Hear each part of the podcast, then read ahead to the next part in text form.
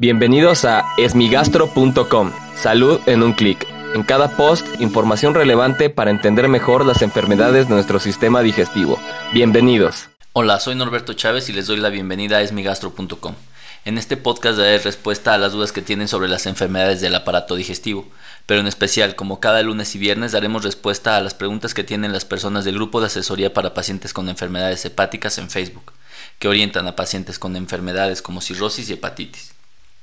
La pregunta de hoy la envió una persona que se encuentra en el grupo de asesoría para pacientes con enfermedades hepáticas y le interesa saber si los tumores que se diagnostican en las personas con cirrosis siempre son malignos. En este sentido podemos decir que los tumores en el hígado pueden tener muchas causas. En personas sin cirrosis hepática, eh, por lo general no son malignos. De hecho, probablemente sean lesiones, no necesariamente cáncer, que pueden ir desde hemangiomas, es decir, alteraciones en las venas que tienen en el hígado. Eh, algunos nódulos secundarios al uso de anticonceptivos orales, por ejemplo. Sin embargo, en las personas con cirrosis hepática el escenario es diferente, ya que la fibrosis hepática, el daño que existe en las células hepáticas, puede ocasionar una inflamación y cambios en todo el ambiente que se encuentra a nivel hepático y promover el desarrollo de carcinoma hepatocelular, es decir, cáncer de hígado.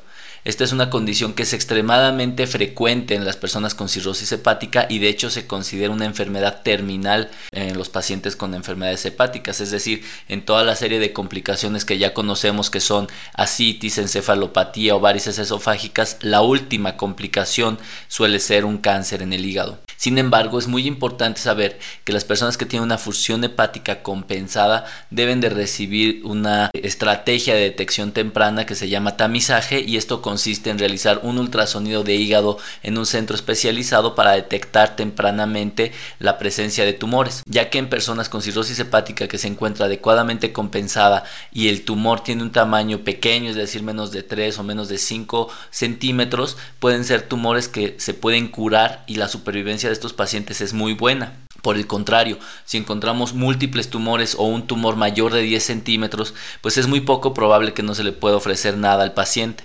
Por lo tanto, es un hecho que en las personas con cirrosis hepática muy probablemente cualquier lesión de más de 3 centímetros se pueda considerar maligna y se requiere darle manejo específico. Aquellas tumoraciones menores de 3 centímetros requieren una evaluación especial y particularmente las que miden menos de 1 centímetro son muy difíciles de evaluar. Muchísimas gracias a las personas del grupo de asesoría por enviarnos esta pregunta. Si tienes alguna duda te invito a que escuche los episodios previos. Si aún tienes algo que no te haya quedado claro, en el sitio web esmigastro.com y en el grupo de asesoría para pacientes con enfermedades hepáticas en Facebook puedes enviarnos tu pregunta.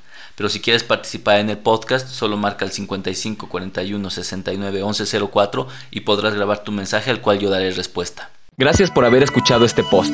Si la información les fue útil, compártanla. Hagamos que más gente esté informada. Los esperamos en el próximo podcast.